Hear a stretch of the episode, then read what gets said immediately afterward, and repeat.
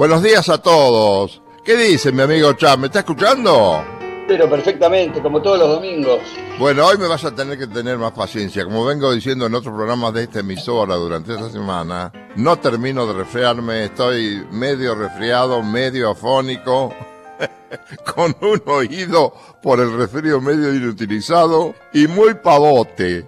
Y digo pavote porque puede haber niños escuchando. Dame una mano y vamos a escuchar a Gardel. A eso vinimos, ¿no es cierto? Para eso estábamos, para hablar de Gardel y para escuchar a Gardel sobre todo. ¿Qué tango te aconsejo que me olvides? Eh? Ah, flauta. Sí, una maravilla y además con una letra que ubica al protagonista con una característica muy llamativa, porque en realidad habla de una traición amorosa, como tantos otros tangos, pero desde el lugar del amante. O sea, que el tipo que está contando esto no es el marido, es el tercero. Entonces ahí el, letrista cambia el enfoque, ¿no? Y el amante además le pasa facturas a la mujer, le echa en cara. Y ella, y ella, ella era buena amante, ¿eh? porque el final es contundente. Pero no vas a negar que cuando vos fuiste mía dijiste que me querías, que no me ibas a olvidar y que muerta de cariño o algo así me besabas en la boca como si estuvieras loca, sediento, neno de amor. Sí, él le reprocha. Digamos que acá el, protagonista le pasa una cuenta que si se quiere es injusta, porque está bien, la señora volvió con su marido, marido al que Gardel delicadamente altera la letra y dice al que tú sabes, porque aquí el letrista, Jorge Curi, decía en el, texto original que le cuente a tu marido. Y Gardel prefiere omitir ese detalle, no ser directo, ser un poco más sutil y decir que le cuente al que tú sabes. Es medio guaso, que le cuente a tu marido. Ah, que le cuente a tu marido, era más directo, pero Gardel prefirió ir por un lugar un poquito más alegórico y no, no ser tan frontal. ¿no? Muy bien, para eso es Gardel, señor. Es, es un, un, Gardel auténtico ahí, ¿no? Cuando dice, muchachos, acá podemos hacer un pequeño toque que quede con cierta elegancia y que no lo deje tan desacomodado al señor este, que hace esa enumeración de reproches, ¿no? Y tal como este, vos perfectamente decías, esto que dice, pero no vas a negar y cuando vos fuiste mía y demás. Pero cuando el tango concluye, Gardel cambia el fraseo, la voz se pone un poco más pausada. Sí. Y cuando llega esa parte que dice que no me ibas a olvidar, ya ahí lo dice como una revelación en tono sollozante, y en realidad toda esa cuenta que le fue pasando a lo largo de la canción resultaba que era porque verdaderamente es él el que no la puede olvidar. Inversamente a, como lo propone el título del tema, del tango, que dice, te aconsejo que me olvide, parece que él fuera el viejo Vizcacha que le dice a ella qué es lo que tiene que hacer. El Gardel de los versos finales, que está lloroso, sollozante, es el que plantea que el protagonista, este tercero en discordia, es verdaderamente el que no puede olvidar a la mujer, aunque el título infiera otra cosa. Y la apertura es sentida, ¿eh? Ese recibí tu última carta. Sí. Eh, está bien dicho, ¿eh? Está bien dicho. Bueno, es el, el tono exacto que le suele dar Gardel a este tipo de conflictos pasionales, ¿no? Donde no necesita ni sobreactuar ni desgarrarse, lo va diciendo como ese observador neutro que va contando una situación y que al final, bueno, es la revelación donde él dice, bueno, esto me pasó a mí, esto, yo estoy sufriendo esta pena de amor, esta pena de amor. Esto es que aconsejo que me olvides. A ver.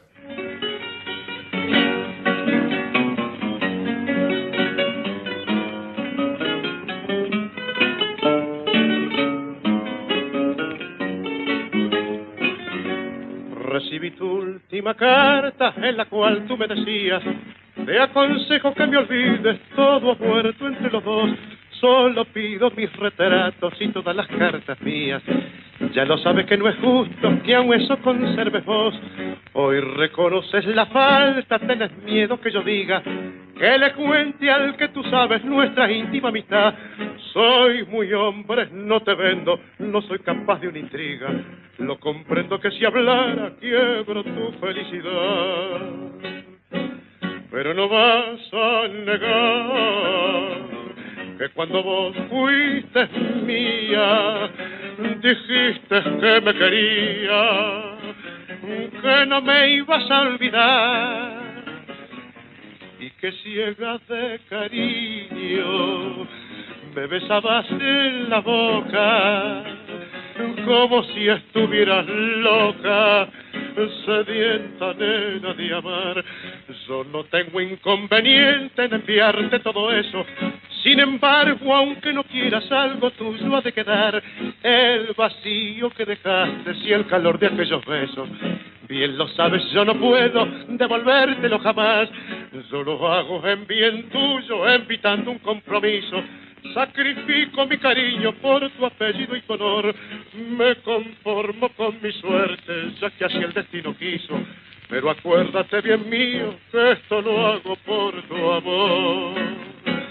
Pero no vas a negar que cuando vos fuiste mía, dijiste que me quería, que no me ibas a olvidar que ciega de cariño me besabas en la boca como si estuvieras loca, sedienta nena de amar. Cuando yo era chico, mi querido Norbert, todo el mundo bromeaba con un tango que se llama Larga esa mujica. Larga esa mujer. ¿Y por qué dice Mujica? Porque son todos nombres de jugadores de fútbol.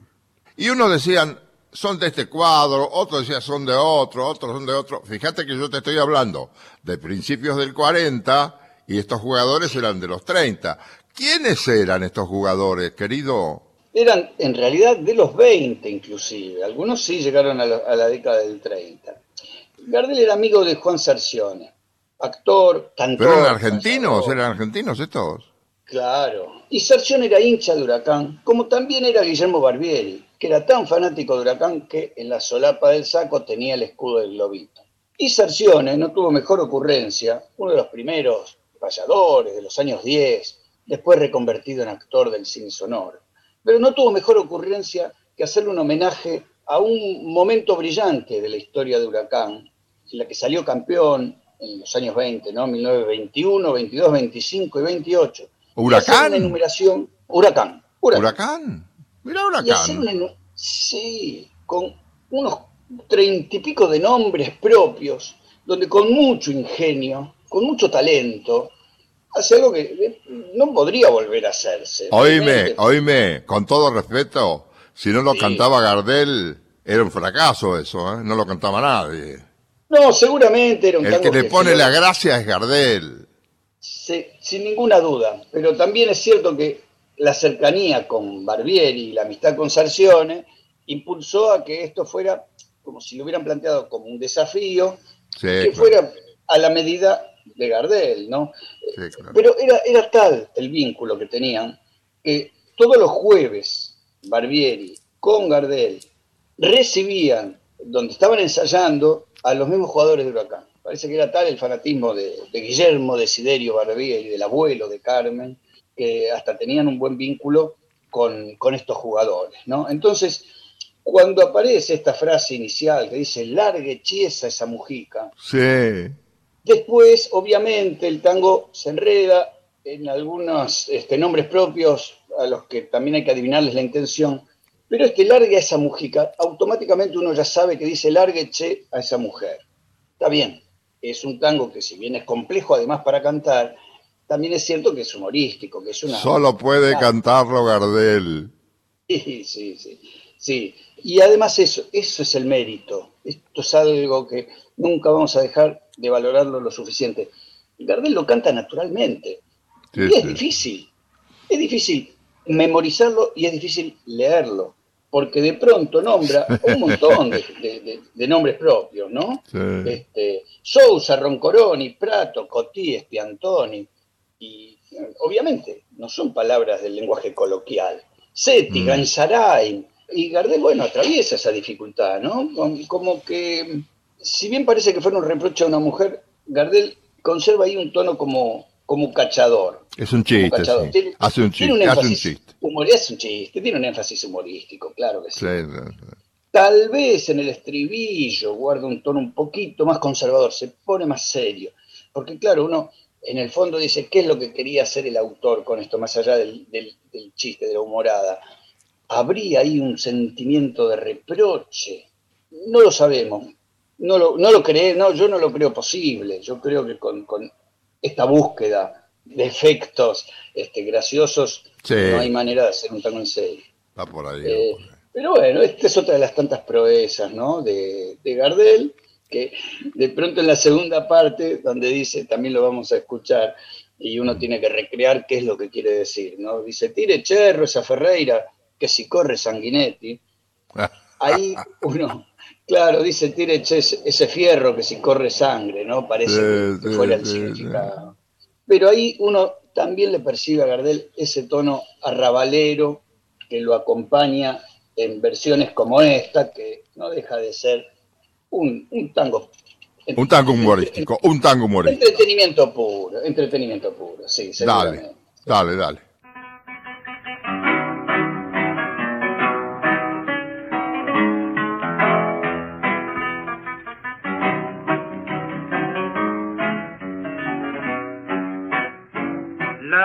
Quiesa esa mujica por Sousa y por Roncoroni y Pratocoti espiantoni, porque pasini calor. Yorsay que batilana, si hace rato la manchini, que si usted recanatini, tal vez vive mejor. Mal así que yo vidoglio, que anda con una penilla, y aunque se pleita soliche, ¿a quién se lo va a contar?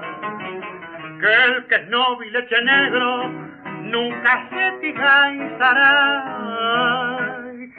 Si deja esa vida gay, pa' no volver a becar. Tire cherro esa Ferreira, que si corre sanguinetti, lo van a dejar coleti en la celda de un penal. Es inútil que la marque, o a lo mejor que la Martínez, si no valdrá que Jiménez, ni que se haga el Sandoval. Guarda con la canaveri, Miranda que lo encanaron si de usted bate un purcaro que cafelata de afío. Olvide el carricaberri, tírese a la Bartolucci, que mejor es hacer busi que dársela de matón. Hace tiempo que no, no escuchaba las Madres Selvas, che, una, una composición de Aguilar, ¿No hay más de una versión? Este es del 28. ¿Hay otra versión de las Madreselvas o no? Esta es del 28. Esta es con Ricardo Barbieri Aguilar, 2 de agosto. Acá hay algo interesante porque Aguilar recién se incorporaba mm. a las guitarras, al acompañamiento de guitarras de Gardel, ¿no? Por supuesto. Qué linda canción, ¿eh?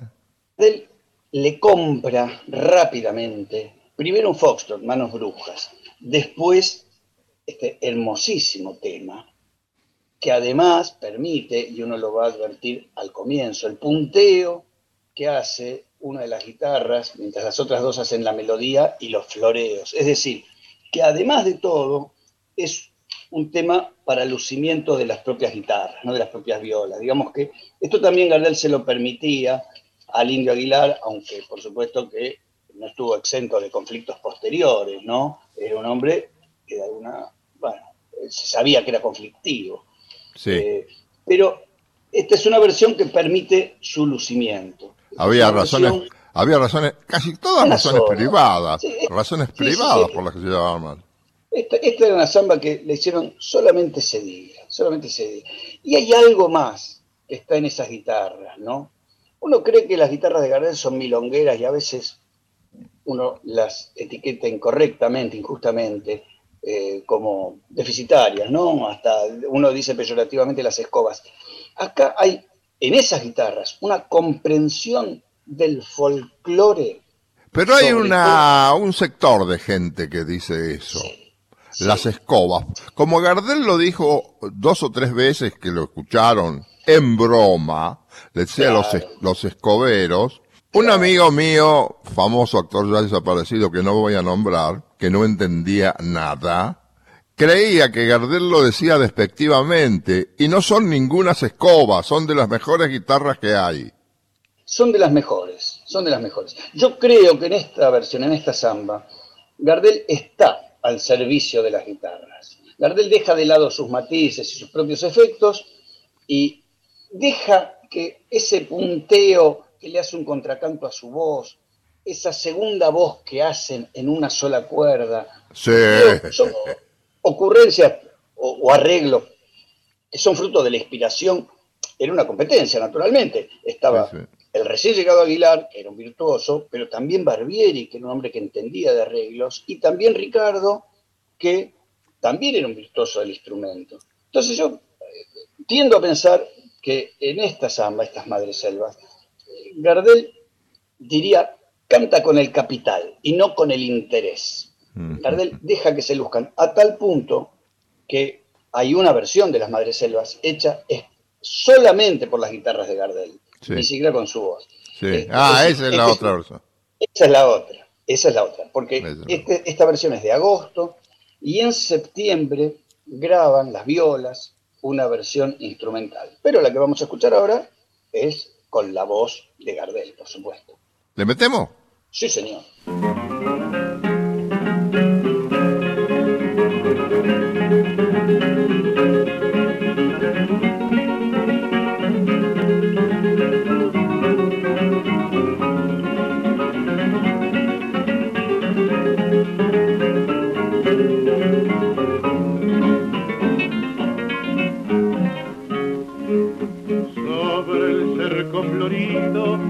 Madre selva tan maternal, como a un hijo querido está abrazada sobre el tapial. Parece que afanosa cubre piadosa tanta humildad, extendiendo por el rancho el dulce encanto de su bondad flores silvestres, ganas caneperas, con que la primavera cubre las tierras de mi querer.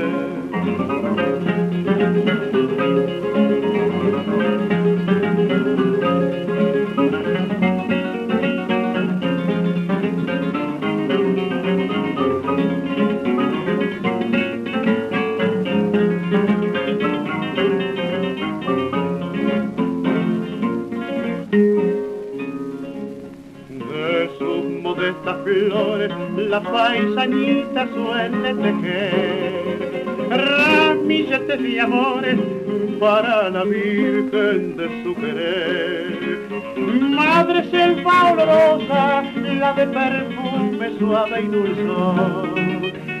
Me recuerdas mi infancia, por eso alegra mi corazón flores silvestres, ganas caneperas, con que la primavera cubre las tierras de mi querer. Con que la primavera cubre las tierras de mi querer.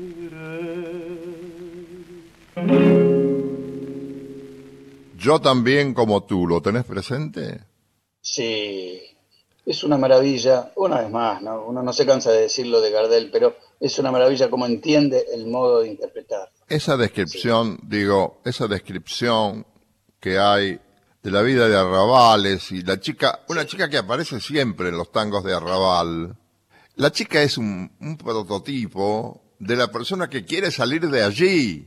No es que le mareen las luces, ni esto, ni otro. Quiere salir de esa miseria que es el arrabal, cuyas casas ni siquiera están controladas por un, por un ente que dice esto tiene que ir acá, esto tiene que ir acá, las calles son cualquier cosa, la prostitución y el juego es lo que más, lo que más ronda en arrabales. Eso era una vida muy difícil. Y la chica soñaba con esa, con esa vida que, que no consigue alcanzar, otras sí, otros sí, pero después siempre terminan cayendo. Yo no creo que siempre hayan terminado cayendo, pero pobres, ¿no? Después de salir de esa vida, que es una vida que no quiero para nadie, desde luego, sospecho que, que no saben qué hacer. Y acá Gardel lo describe con una calidad impresionante. Y hay una transición mi querido Norberto Chap, creo que es la segunda parte, cuando dice qué profunda tristeza. ¿Vos te acordás cómo es esa parte? Que yo no me acuerdo cómo continúa, pero digo, a lo, a lo, que me estoy refiriendo ahora es a la manera que tiene Gardel de decirla, el soporte emotivo que le pone. Cuando yo me refiero a esto de que Gardel entiende el modo de interpretarlo, pienso en esa escena, en esa imagen, en ese qué profunda tristeza tiene la calle sola. Qué profunda tristeza tiene la calle sola. Eso es tan profundo. Hay un Gardel introspectivo acá, Héctor. Está reflexivo, preocupado, porque narra un drama que en apariencia es ajeno y nos introduce con esa voz melancólica en una escena donde nos queda clara la percepción de que es su propio drama yo también como tú me perdí en el camino. Y ahí también hay una revelación. Esto que vos decías, ¿no? Estas, eh, él habla de flor que duró tan solo lo que una primavera, ¿no? Y cuenta, obviamente, desde otro modo, pero la misma historia que la historia del tango repite desde aquella milonguita que se estrenara en 1920, ¿no? En un sainete. Es que es la misma historia porque es la misma vida. Es, el mismo origen son las milonguitas estas del tango, donde con otra sensibilidad, con otros recursos poéticos, los autores la interpretan a su modo. Y Gardel, una vez más, acierta en el tono ese exacto donde uno percibe la tristeza de ese arrabal. Con un amigo, con un amigo autor, con Oscar Anderle, ¿eh? ¿te acordás del autor de Sandro? Siempre hablábamos de, canciones y de tangos también, desde luego. Y decíamos que las canciones tienen un momento culminante. El momento culminante para mí de este tango es cuando Gardel dice, qué profunda tristeza tiene la calle sola. Ahí está todo el drama, ese, ese drama de arrabal, de esa vida que nadie quisiera para sí, ¿no? Sí, es una línea donde el poeta también acierta, ¿no? Es una ya Acierta el poeta, sí. Porque, nada, son siete palabras y está condensado ahí el, drama que revela este, el, tango este. ¿no? el tango se llama Yo también como tú, y si querés lo escuchamos. Por supuesto.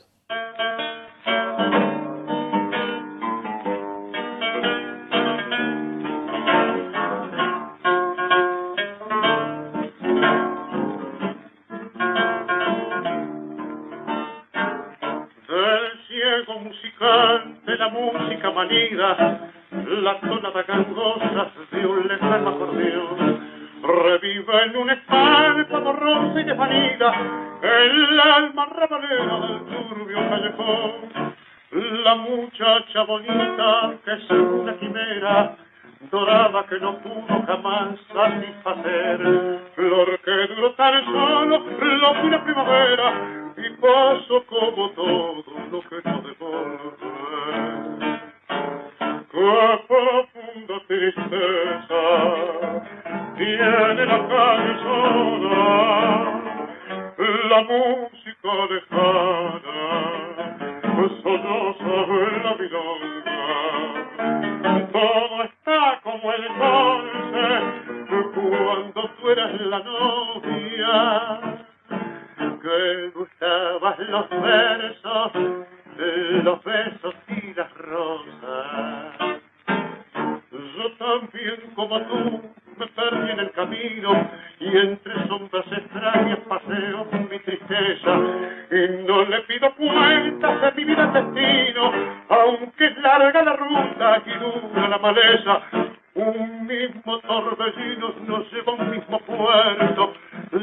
sed de olvido nos une en su hermandad. Que lejos nuestras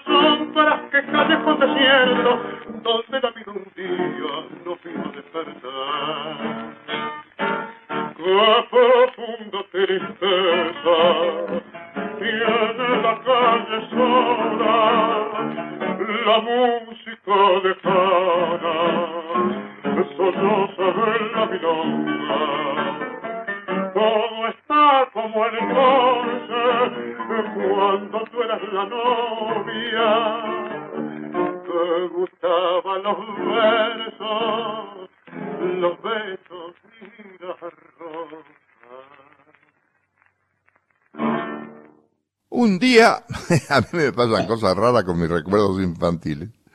No hace mucho, el día que te lo conté a vos, hará diez días, estaba en el living de mi casa mirando las plantas, mirando los árboles afuera, y me asoma una letra, una letra completa, que repetía que el pinche del amor, este, tarde o temprano a todos le tocaba, y que te tocara siempre era una suerte, y que el pinche pinchaba el corazón, y esto, cantado con una dulzura, también, también con cierto toque humorístico. Y te pregunté a vos, ¿te acordás del pinche? Y no me acuerdo qué me dijiste. Porque parecía más el nombre de un caballo que del pinche del amor, ¿no? Bueno, acá hay algo. cuando uno escuche este pinche, lo que va a percibir es que en la melodía no puede ser de otro que no sea Canaro, porque las escalas ascendentes y descendentes son sí, señor. de fábrica. Son su sello de fábrica. muy bien, muy bien, muy bien es bien canar. Esto también. Y linda letra de Caruso, che. Sí, sí, sí, sí, Digamos, es una representación casi teatral, humorística. Sí, tan simpática. Simpática, antes que nada muy simpática. Y Gardel le da ese tono jocoso, festivo, aunque, aunque uno también debería decir, que se advierte, ¿no? Claramente, que cuando llega en la parte final, a un verso que dice, ese dulce pinchazo, Gardel introduce ahí el efecto dramático, ¿no? La voz parece quebrarse. Pero eso ah, también porque aún en letras que no son de una elaboración poética muy compleja, Gardel pasa por transiciones, pasa por distintos estados para enfatizar qué es lo que quiere expresar el autor. Ahí es donde una vez más acierta también con el tono. Vos sabés que esto, este, este, tango es creo que del 23. Yo lo se ve que lo he escuchado muchas veces y por la única versión que se reconoce es la de Gardel. Yo no me acordaba que lo había escuchado por Gardel y sin embargo tenía casi toda la letra en la memoria. Mira vos lo que es el milagro de la música, ¿no? Sí. Pero también debo decir algo sobre esta música. Con alguna leve alteración en la rítmica y demás, formó parte de las rondas de canciones infantiles ya en los años 40, 50. Y después, retomada también con alteraciones rítmicas, en una melodía beat, fue un gran éxito de los años 60, un tema que se llamó Buenas noches queridos conejos. Ah, es exactamente, sí, es exactamente la melodía del pinche. ¿Y Canaro lo sabía? ¿Canaro lo sabía? Y Canaro a esa altura no. Ya era un señor grande. No, yo, ya habría fallecido Canaro, porque Canaro falleció en el 64. Y en el 80, la copia de la copia de la copia pasó también, este, porque este, esto, como decía Yupanqui, el mejor regalo para un poeta es que su copla se vuelva anónima. Y la música también va pasando, se va transmitiendo de generación en generación. Sí, eso es lindo decirlo, eso es lindo decirlo, pero cuando pensás en Sadaik, cambias de Pero cuando uno quiere, claro, cuando uno quiere cobrar los derechos, este, se llevan los principios a otro lado. Sí, sí, sí, Eso es lindo, es lindo, es poético, es poético, es lindo para decirlo. a fines de los 80, eh, un, una murga uruguaya, falta y resto, ¿no? en uno de sus grandes temas, hicieron con esta misma melodía el cuplé del timbero, que lo cantaba el Canario Luna. O sea que de aquel tono jocoso que le dio Gardel, la melodía se fue reinventando y reformulando. El pinche. ¿Querés que lo escuchemos? Sí, señor. Dale, amigo.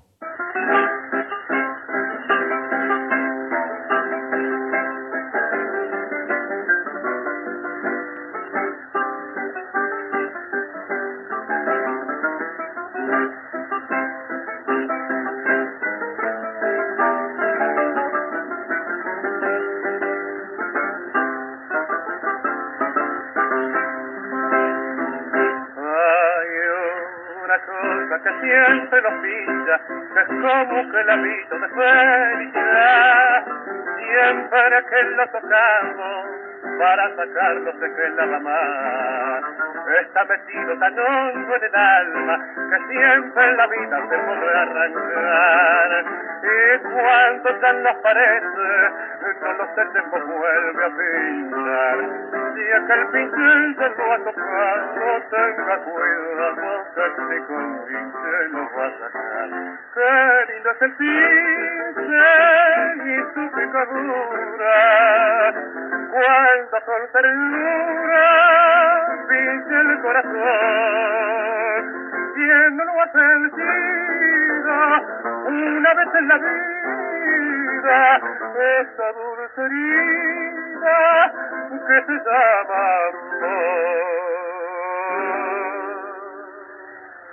¿Cuántos hay en el mundo que dicen que el dulce pinchazo no los tocará? Pero no hay uno solo que del pinchazo pueda escapar. Y es que es el pinche un lindo fierrito que siempre se mete de no mete más. Y cuando se aparece, luego sacado vuelve a pinchar.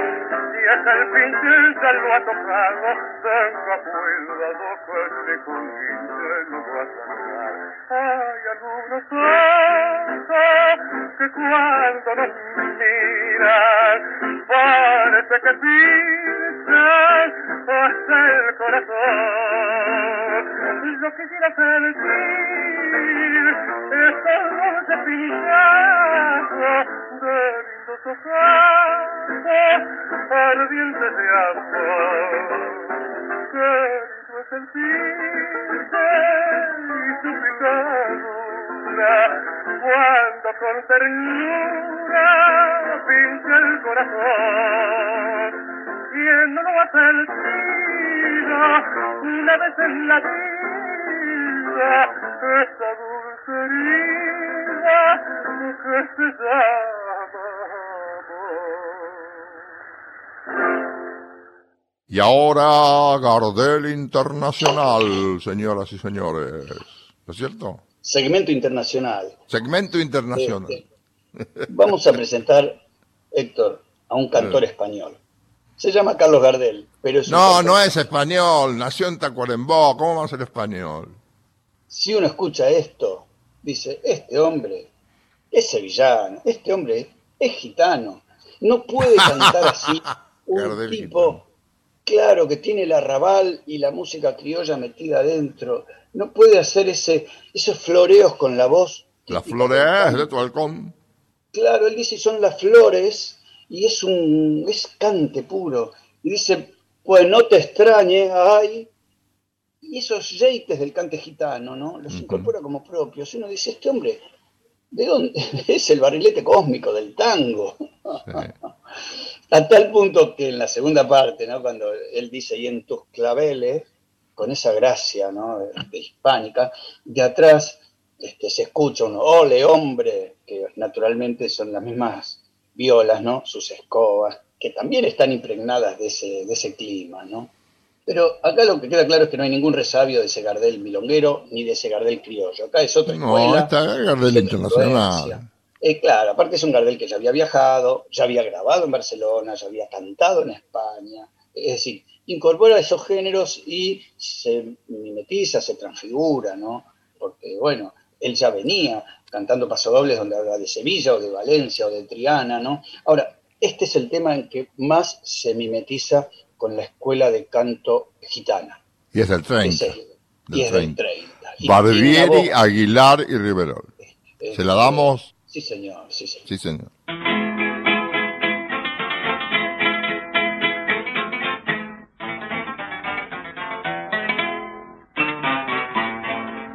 y son las flores de tu balcón, tu mismo encanto y adoración.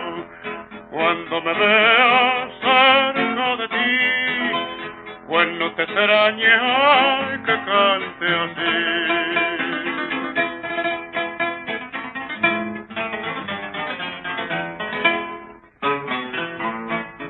clavelinera, mi niña hermosa, tú eres la rosa y eres mi amor, pues me entretienes sobremanera, verte afanosa con tu labor, con qué entusiasmo cuida las flores, nido de amores de alta pasión, con tu cuidado, fiel jardinera, has cautivado mi corazón.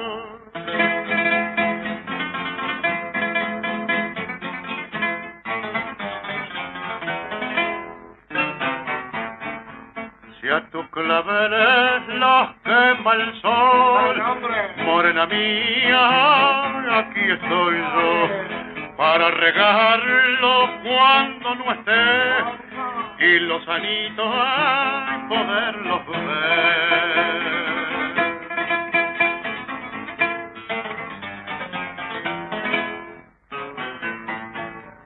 La bedinera, mi niña hermosa, tú eres la rosa y eres mi amor, pues me entretienes sobremanera, verte afanosa con tu labor, con qué entusiasmo cuida las flores, nido de amores de alta pasión, con tu cuidado, fiel jardinera, has cautivado mi corazón.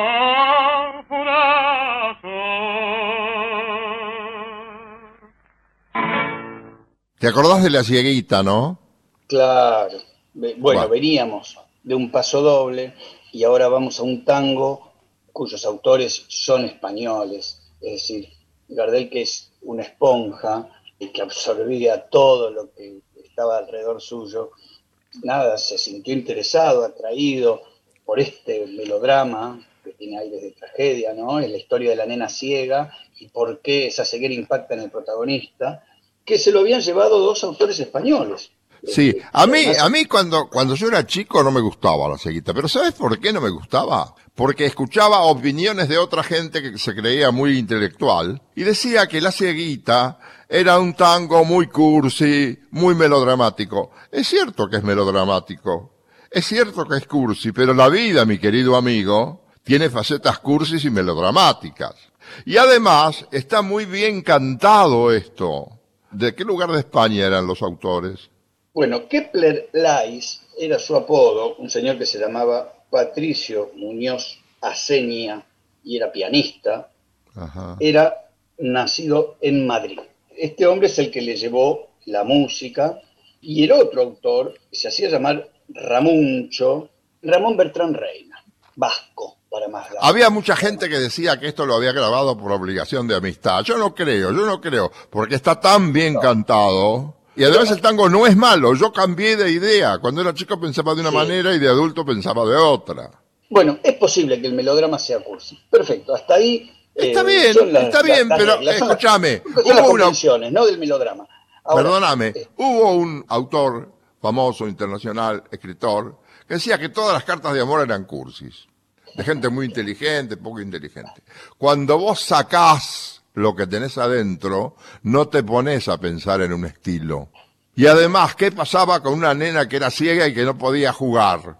¿Existió o no existió esa anécdota, esa, esa historia en algún lugar del mundo? ¿Existió o no existió? Sí, existió.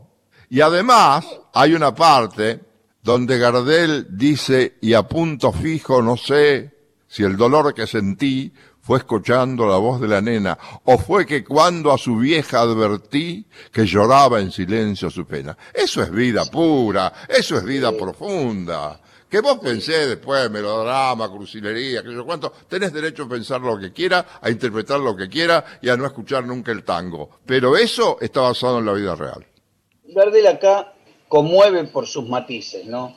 Pero cuando llega a esa parte y lo dice las dos veces, cuando miré a su vieja Arbertí, lo dice con R, Arbertí, las dos veces, uno no puede evitar conmoverse. Sí. Ese cantor, ese intérprete, está adentro de la historia. Y esa es la Eso es, eso es, Chap, eso es. Transmite la historia. Entonces no hay manera que uno pueda decir, sí, más cursi, menos cursi. Este, perfecto. Como vos bien decís, ¿cómo? ¿No hubo una historia en el mundo de una niña ciega, de un señor que la ve y a la vez su propia hija es ciega? Es una fantasía del autor, es una recreación, sin duda, pero en la versión de Gardel hay algo que lo hace crecer a este tango. Y cuando la va a ver, que ella está enferma para morir, ella le dice, ¿con quién vas ahora a jugar? Lo dice de una manera el cantor que se te pone la piel de gallina. Ni hablar, ni hablar. Vamos.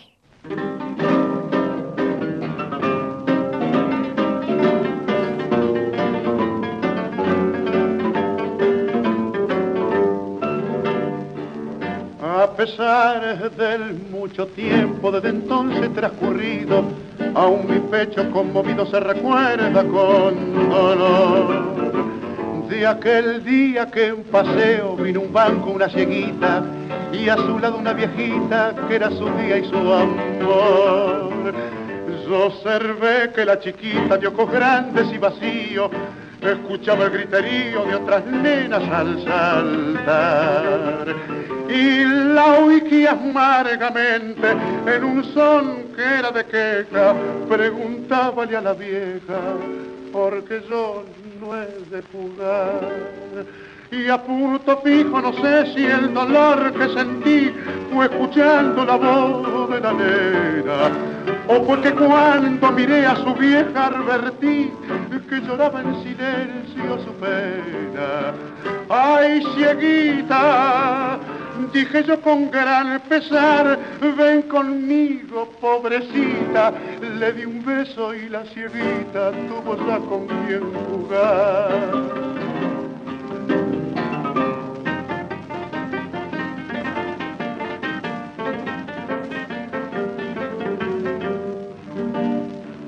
Y así fue que diariamente al llegar con su viejita me buscaba la cieguita con tantísimo interés. Qué feliz era la pobre cuando junto a mí llegaba y con sus mimos lograba que jugásemos los tres.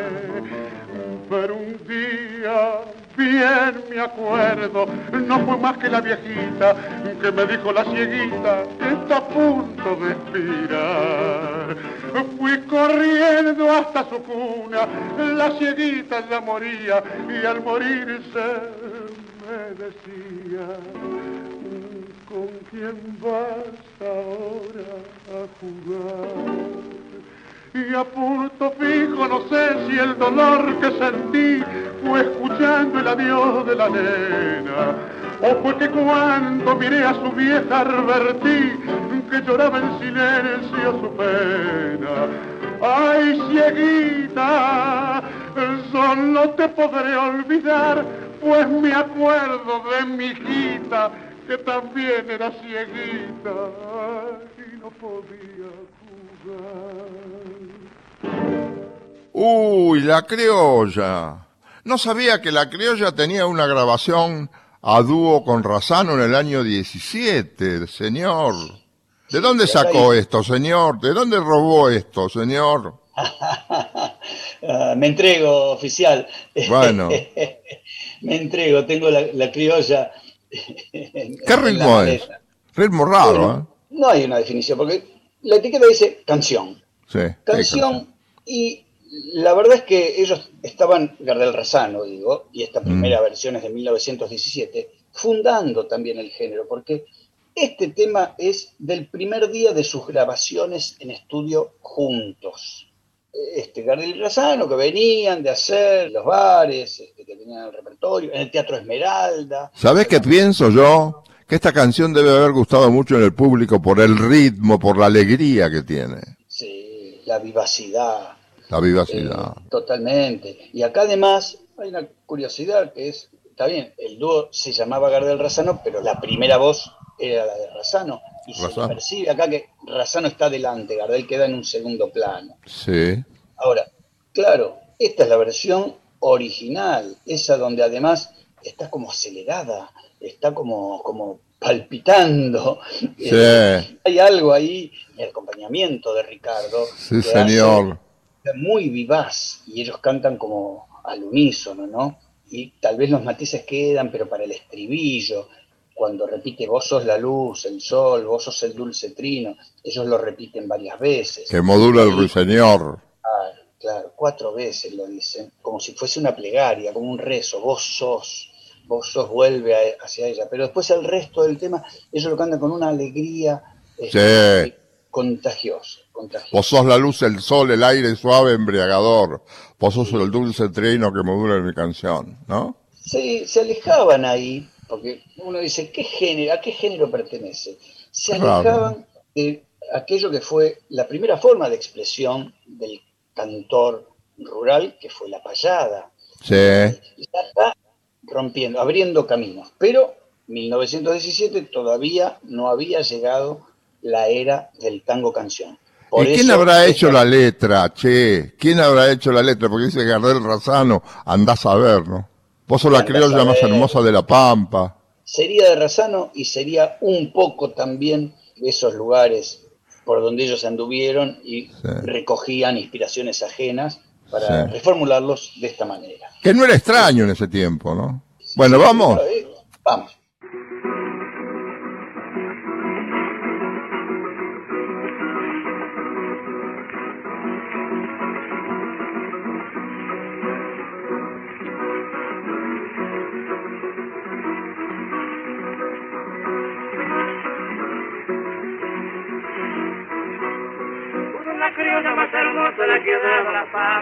Pampas argentinas todo el fuego de su amor. Vos la criolla legendaria de un pasado que levanta en nuestras almas un recuerdo alentador. Vos la luz del sol, aire suave embriagador. Vos sos el dulce trino que madura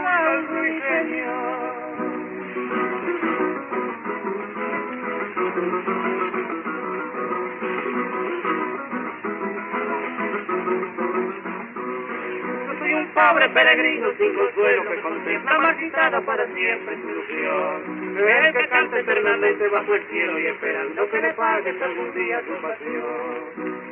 Sos la luz del sol, el aire suave embriagador. Vos sos el dulce fino que modula el ruiseñor.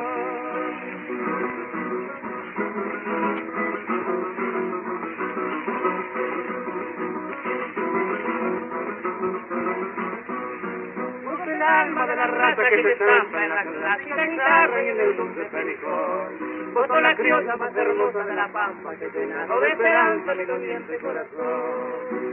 Sos la luz del sol, el aire suave embriagador. Vos sos el dulce fino que madura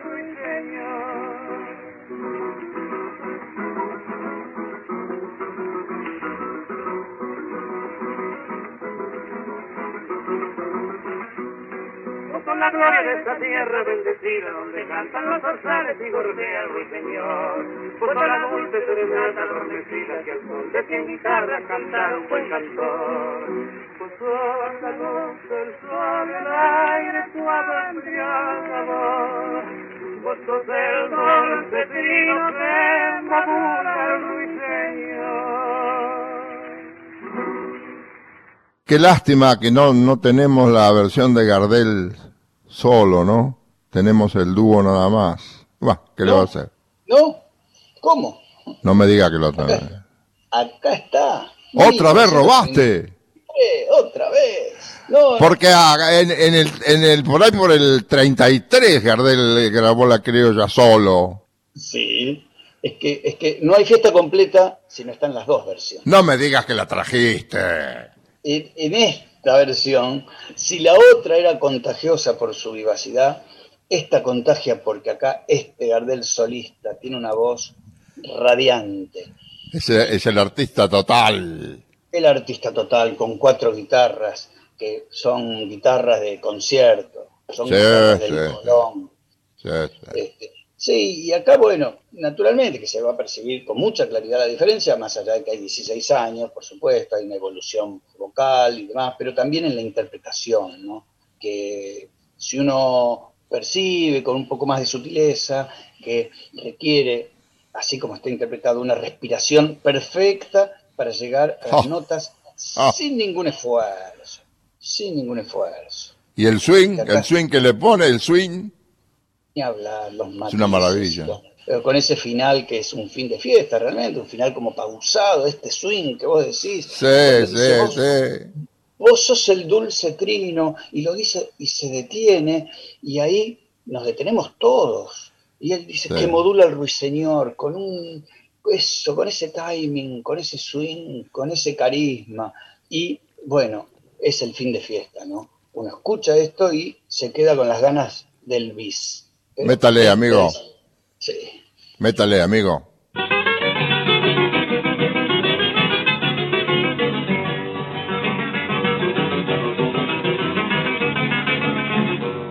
Vos sos la criolla más hermosa, la que ha dado las pampas argentinas todo el fuego de su amor.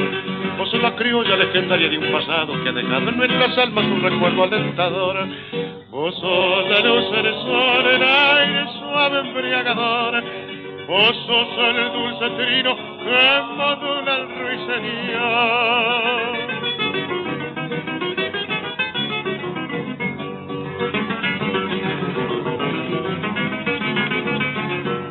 Yo soy un pobre peregrino sin consuelo que contempla marchitada para siempre su ilusión. El que canta eternamente bajo el cielo y esperando que le pagues algún día su pasión. Vos sos la luz, el sol, el aire suave embriagador. Vos sos el dulce trino que modula el ruiseñor.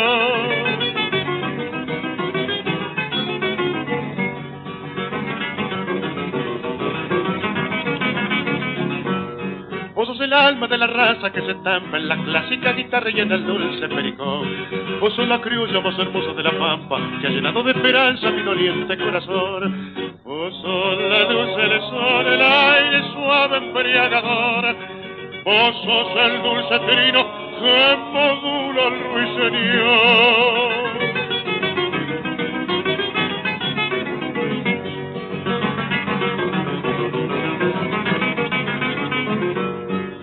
Alma de esta raza bendecida donde cantan los zorzales y gorjea el ruiseñor. Vos sos la dulce serenata adormecida que al son de cien guitarras cantar un buen cantor.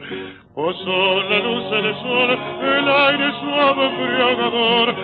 Vos sos el dulce trino que madura al ruiseñor.